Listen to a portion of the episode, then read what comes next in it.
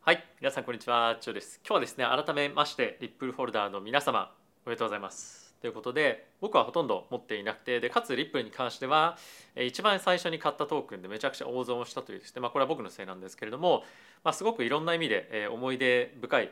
トークンだったんですけれども今現在は保有していないんですが、まあ、今回ですね SE シートの裁判でリップルがまあ勝訴というかですね、えー、まあそういった方向に今話が進んでおりましてえ今回につきましてはえ証券の販売ということではえないということがですねえ言われておりましてえリップルのま無事今前向きに進んでいけるような状況になってきていると。で今後はですね、まあ、具体的などういうような展開で例えばリップルがどこにですね上場されるとか、まあ、そういったのはあのまだ何も話は出ていないんですけれども、まあ、今回のですねリップルの件で、まあ、いろんな他のプロジェクトも大きく恩恵を受けています。でこれによってリップルそしてそれ以外のあるところに関しては、まあ、かなり大きく上昇していて、えー、まあ、本当に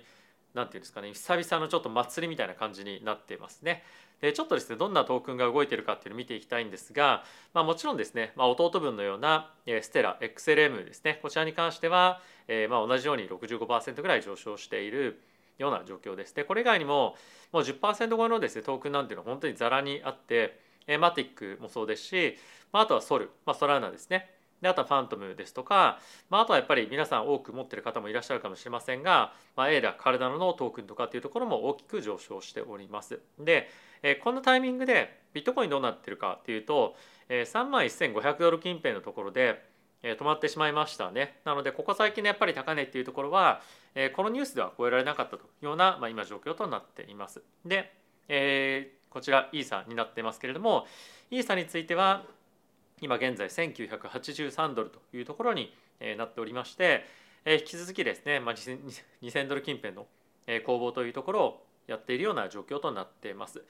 で、えー、まあ、やっぱりですね今回一番大きかったというか、え、本当にやっぱり皆さんがあの大きく注目していた、えー、ところでもあったと思うんですけれどもそのリップホルダーの方はですね、え今回が言い渡された中で、え注目のですね見ておかなければいけないポイントっていうのが、えいくつかあるんですけれどもこちらはですねえ CNBC の記事にもよく書いてあるんですけれども、えまずはですね販売の仕方がまいくつかあると、まあ、こういったトークンのですねで一つに関してはえインスティテューショナルセールスこれは機関投資家に対してのま直接的な販売になります。でもう一個はプログラミックセールこれに関してはlaunchpad ですとかまあそういったアルゴリズムを使ったような販売形式そして other distribution に関しましては、まあ、例えばなんですけれども、まあ、いわゆるそのストックオプションみたいな感じですですとかまた給料として、えー、XRP をですね払っている、まあ、もしくは何かしらのトークン払っているよっていうような、えー、 distribution の仕方っていうのが3つ分かれてありますと。で、えー、まずはですねこの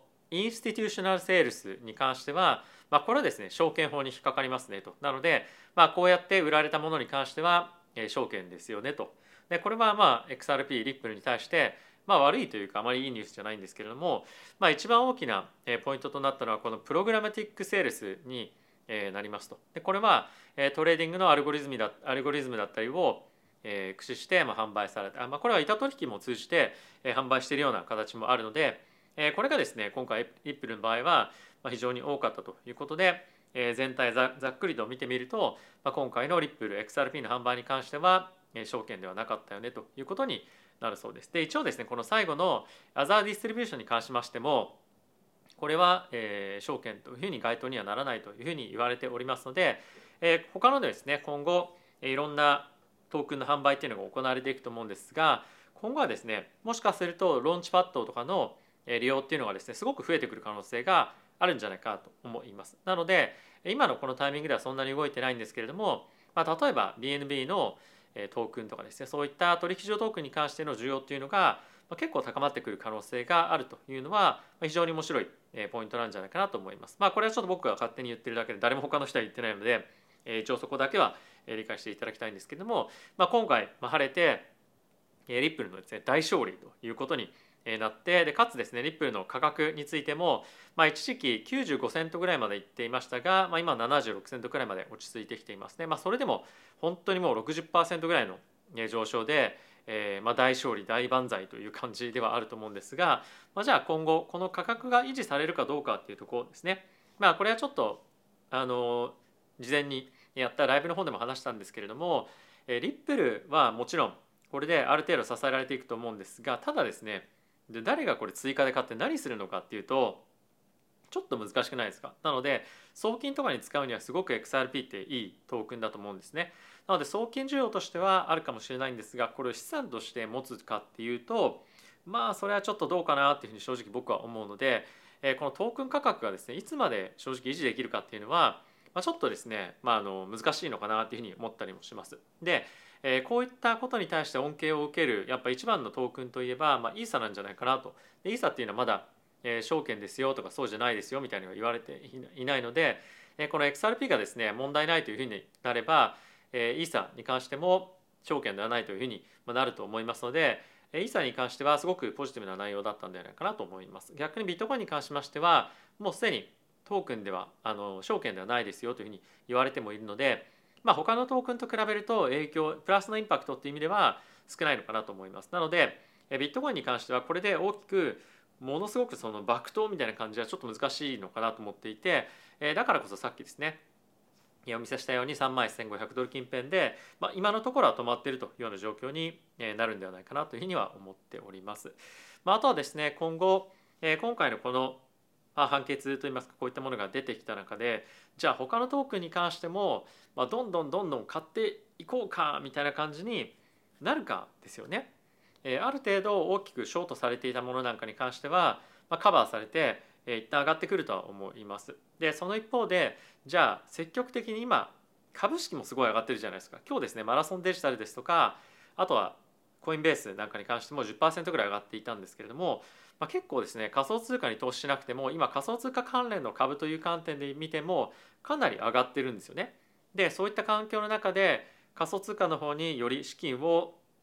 入れていくとなると、まあ、比重をですね仮想通貨の方に移すっていうのは、まあ、なかなか難しいと思うんですよね。なので一旦ショートカバーっていうのは起こりながらも、まあ、価格がですね継続的な上昇もしくはその本格的なブルマーケットみたいな感じになるかっていうと、まあ、ちょっともしかするともうちょっとだけ時間がかかるのかなというふうには思ったりはします。まあ一つのポイントとして次の FOMC ですねここでもうある程度金融政策の終わりが見えてきそうな、ま文言とかっていうところが出てくれば株式も含めたリスクマーケットのさらなる上昇というところにつながっていくんじゃないかなと思うので、まあ、いずれにせよ上向きの展開っていうのは変わらないんじゃないかなと思います。でそこで何を買うかですよね。まあ、僕は基本的にはカタリストとして強く残っているビットコインのスポット ETF っていうところがですねやっぱり本当に大きな足元の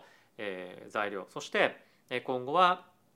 規制の枠組みが決まることですとかあと半減益もありますね。でもう一個すごく今年重要なのがゲリー・ゲンザーさんの満期が終わるかもしれないと。まあ、いうところですね。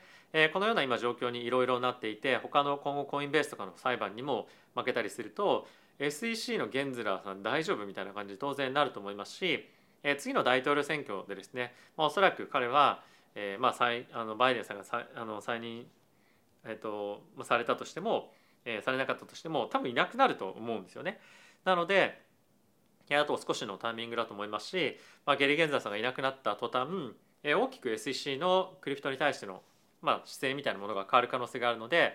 それによってまた大きく上昇していくんじゃないかなと思います。で今回のこのニュースで XRP のこの上がり方っていうのは、まあ、じゃあ次にですね本当にビットコインのスポット ETF が承認されてそれで実際に資金が流れ込んできたみたいになると、まあ、もっと大きなインパクト正直あるかなっていうふうには思ったりするんですよね。というのも、まあ、やっぱり実需でビットコインっていうのは今後買われていって XRP っていうのはまだ引き続き投機じゃないですか。なので、えー、底堅さも今後さらに出てくると思いますしえ大きな資金の流入があればもう買っていくしかないんですよね ETF の運用者っていうのは。なので本当に今後大きな上昇が期待できるのは、まビットコインそして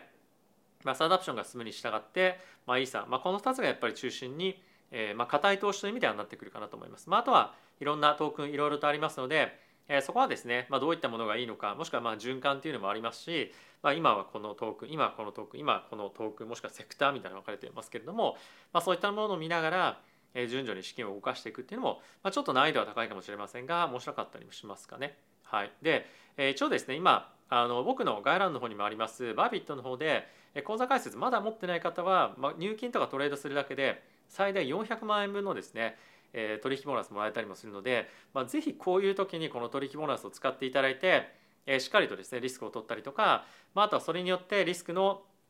バランス調整をしたりとか、まあ、本当に使い道いろいろあると思うのでとにかくやっぱりもらってえこういうものをですね使っていくことによって資金効率よく取引ができると思います。でまだ口座持ってないよって方はぜひですね、え使い方動画というのもあるので参考にしていただければと思っております。はい続いてこちらのニュースも見ていきたいと思うんですがヨーロッパの方のですねユーロネクストアムステルダムという取引所で初めてビットコイン、まあ、ヨーロッパで初めてですねビットコインのスポット ETF のローンチというのが今月されます。で今回ですねローンチされるものに関しましては資産のちゃんと監査とか保管、まあ、カストディ業務につきましてはフィデリティですとか、まあ、そういった運用会社とはまた別のところがやるというふうになっているので、まあ、今回ですねアメリカの方で今現在スポット ETF の申請されてますが、まあ、似たようなストラクチャーで行われているというような状況となっています。でかつですね今後機関投資家が今後ですねこの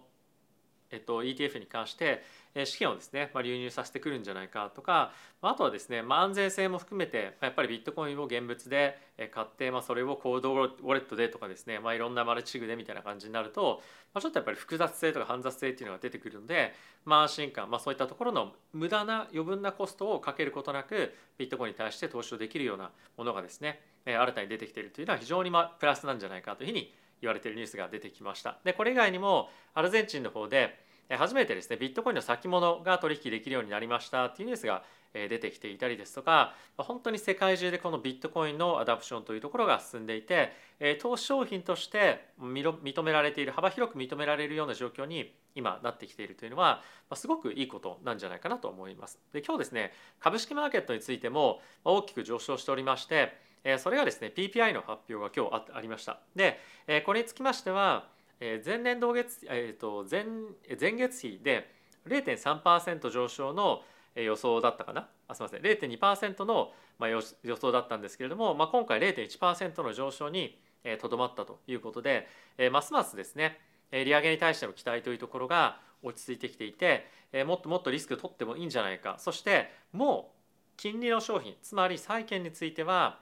今後も金利の上昇幅っていうのもなくなってきたんじゃないかということで債券に対して買いが入っていて金利が今どんどんどんどん下がり始めていると。でこれによってもちろん次の FOMC の内容以下によっては変わってくると思うんですけれども、まあ、今のですね株価についても今日はですねナスダック1.5%ほど上昇していてかつですね金利についても大きく下落していますこの辺りについてはこのチャンネル見てくださってる方は、まあ、いかにこういった金利とかの情報が大事かっていうのもすでに分かっていると思うんですけれども、まあ、今日もですね13ベースほど下落していたりですとかあとは10ベースこちらは10年債の金利が下がってきていますと。でこれによって金利が下がってくると一緒に下がるものそれはまドルインデックスですよね。でドルインデックスの下落が本当に大きくなってきていてこれがさらに続くことによってよりリスクアセットの買いドルが下がることによってよりリスクアセットの買いっていうのが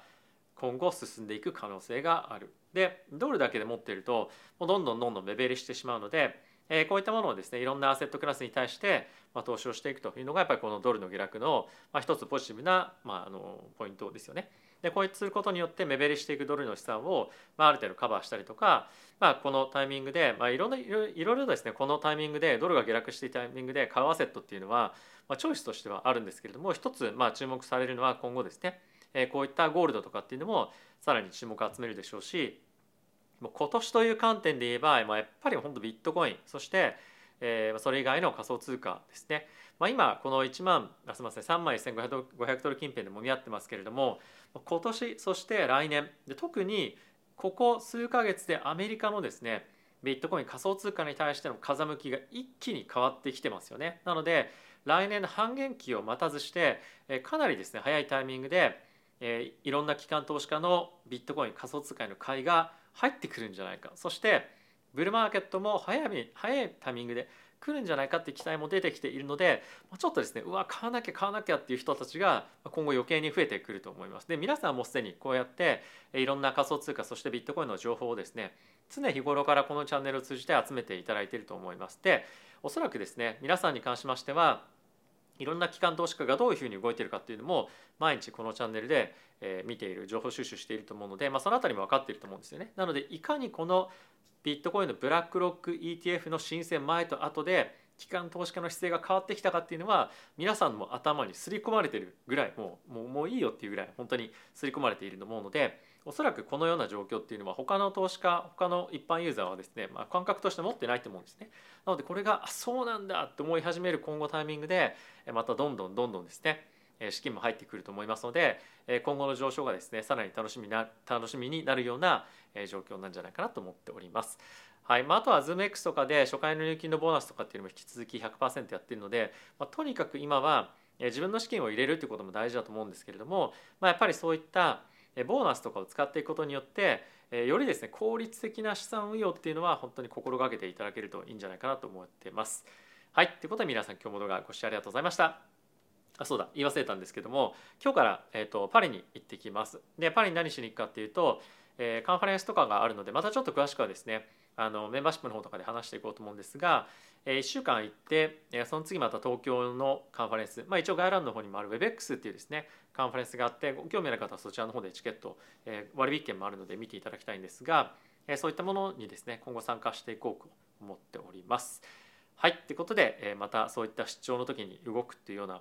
ジンクスが起こるのが楽しみですが、えいつもよりはもうちょっと頻繁にまあニュースの解説っていうところでも動画をお伝えしていければなというふうには思っております。はい、ということで皆さん今日も動画ご視聴ありがとうございました。また次回の動画でお会いしましょう。さよなら。